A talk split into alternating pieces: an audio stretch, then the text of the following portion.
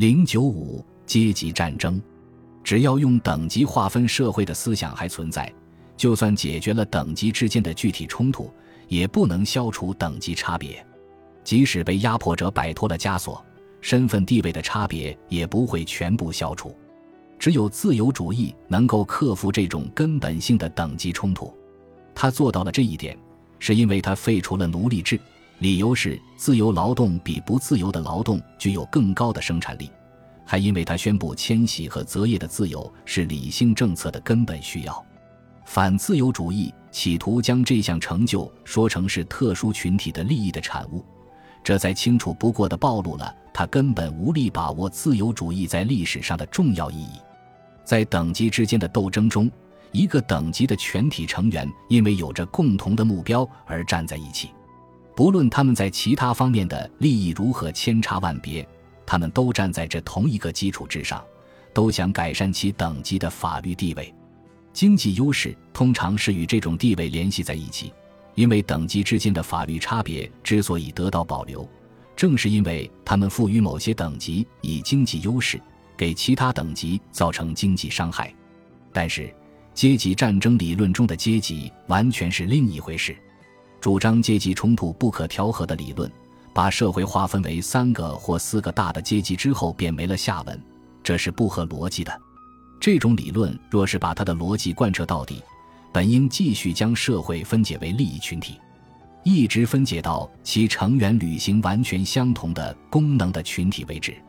只把所有者分为地主和资本家是不够的，必须继续进行划分，直到划分出这样一些群体。如生产同样数量纱线的棉纺厂厂主、黑山羊皮的生产者或清淡啤酒制造商，这种群体确实有着与其他群众相反的共同利益，他们对顺利销售自己的产品极感兴趣。但是，这种共同利益的范围是很有限的。在自由经济中，单个生产部门从长远看不能获得平均利润以上的利润，同时也不能亏本生产，所以。某一行业成员的共同利益在有限的时间内不能超越市场趋势。至于其他人，在他们之间存在的则是竞争，而不是直接的利益一致。只有当经济自由在某个方面受到限制，竞争才会因特殊利益而中断。但是，要想对支持阶级利益一致论进行有效的批评，就必须提出证据，证明这种竞争是在自由经济的条件下中断的。阶级斗争理论指出，在关税政策上，地主的共同利益与城市人口有冲突，或地主与城市居民在政治统治问题上有冲突，这并不能证明它就是正确的。自由主义理论不否认国家对贸易的干预会产生特殊利益，也不否认这意味着个别群体能借此为自己攫取特权。他只是说，如果这种特殊优惠表现为一些小群体的特权。就会导致激烈的政治冲突，导致没有特权的多数对有特权的少数的反抗。这种反抗对和平的不断干扰会阻碍社会的发展。他进一步解释说，如果这些特权成了普遍规则，就会伤害到每一个人，因为他们是把从这边取来的东西给了那边，其结果永远只能是劳动生产力的普遍下降。长远来看，一个群体成员的利益共同体。以及他们的利益跟其他群体的利益之间的差异，永远是来自对所有权、贸易自由和职业选择的限制。只有从短期来看，他们能够来自市场条件本身。然而，如果在经济地位相同的成员所组成的群体中间，不存在使他们与所有其他群体对立的利益共同体，那么在没有相同而只是相似地位的成员所组成的更大群体中间，就更没有这种共同体了。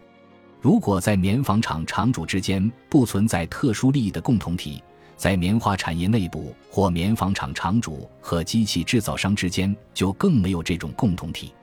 在棉纺厂与棉织厂、机器制造商与机器使用者之间有着显著的直接利益差异。只有在排除了竞争的地方，例如在有着一定特性或处在一定位置的土地的所有者之间，才存在利益共同体。认为整个人口划分为三个或四个大的群体，每个群体都具有某种共同利益的理论，错就错在他把土地所有者看成一个利益一致的阶级，并不存在什么特殊的共同利益，把可耕地、林地、葡萄园、矿山或城市不动产的所有者团结在一起，除非是指他们都保护私有土地财产权这种利益，但那不是所有者的特殊利益。无论是谁，只要他认识到生产资料私有制的重要性，那么不管他是否拥有财产。肯定会既为了自己，也为了所有者的利益而拥护这一原则。只有在获得财产和进行贸易的自由受到限制时，土地所有者才有真正的特殊利益。在劳动者之间也不存在共同利益，根本就不存在同质性的劳动，就像不存在抽象的工人一样。纺纱工的劳动不同于矿工和医生的劳动。听听那些拥护社会主义和阶级冲突不可调和论的理论家们的言论，好像存在着某种人人都有资格从事的抽象劳动，技能劳动很难成为问题似的。在现实中，并不存在这种抽象劳动，也不存在同质的非技能劳动。清道夫不同于行李搬运工。此外，从纯粹数量的角度看。不需要技能的劳动的作用，要比正统阶级理论所认为的小得多。在推导价值计算理论的定律时，我们有理由只讨论土地和劳动，因为从这个角度看，所有的上游物品只有作为经济目标才是有意义的。把无限多样化的上游物品简化为少数几个大类，是为了建立针对明确目标的理论的方便。人们经常抱怨经济学理论是在摆弄一些抽象概念，但恰恰是这些发出抱怨的人自己忘记了劳动和工人、资本和资本家等都是抽象概念，并且毫不迟疑地把理论经济学的劳动者移植进了所谓的实际社会生活的画面。一个阶级的成员都是竞争者，如果劳动者的数量减少，如果劳动的边际生产力有了相应的提高，工资就会上升。劳动者的收入和生活标准也会随之提高，工会无法改变这一点。他们本来是为了同企业家进行斗争而产生的。当他们像行会那样限定成员数量时，他们就默认了这一事实。当劳动者为了较高的地位和职位的提升而你争我斗时，他们中间就存在竞争。至于那些从下层进入上层的相对少数人，只要他们是最有才华的。其他阶级的成员就可以一直持无所谓的态度，但是对劳动者自身来说，这却是一件很重要的事情。每个人都在同其他人竞争，当然，人人都希望看到每个新出现的工头岗位将由最适当的、最有能力的人担任，但是人人也都希望他所能够企及的岗位会落到自己手里，即使他不是这个岗位最适当的人选。这给他带来的好处要大于他最终也有可能遇到的某些一般坏处。主张社会全体成员的利益具有社会一致性的理论，是唯一能够说明社会如何可能的理论。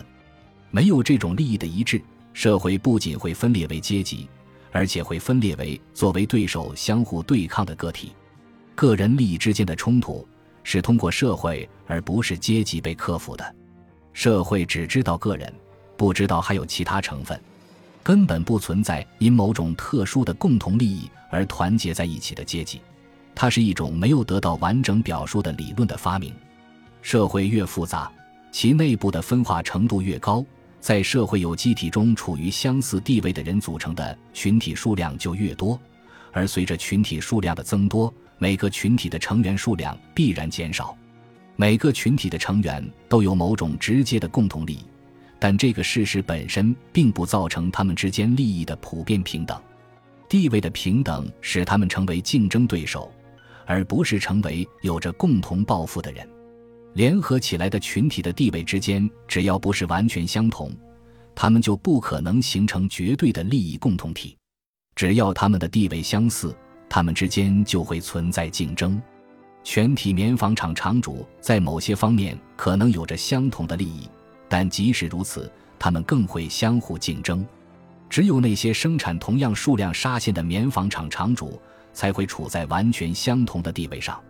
就此而言，他们相互之间也是竞争者。但是在其他方面，在更广泛的领域有着相似的共同利益，它们可以涵盖棉纺行业的全体劳动者，包括种植者和工人在内的全体棉花生产者，甚至可以进一步涵盖任何行业的所有工业家等等。其分类根据追求的目标和利益而不断变化，但是完全相似是很罕见的，并且就算确实存在这种相似，它所导致的也不仅是与第三方相对的共同利益，它还会导致群体内部各方之间的竞争。若是一种理论认为所有的社会发展都来自阶级斗争，它就必须证明每个人在社会有机体中的地位都无可争议地是由其阶级地位决定的。也就是说，是由他的阶级成员身份以及这个阶级同其他阶级的关系决定的。在所有的政治斗争中，都有某些社会群体相互冲突，但这个事实并不是这一理论的证据。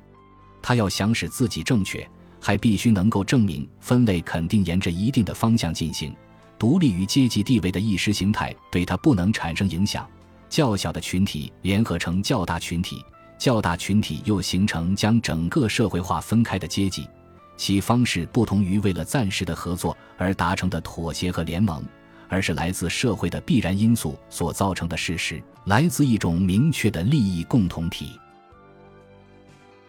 本集播放完毕，感谢您的收听，喜欢请订阅加关注，主页有更多精彩内容。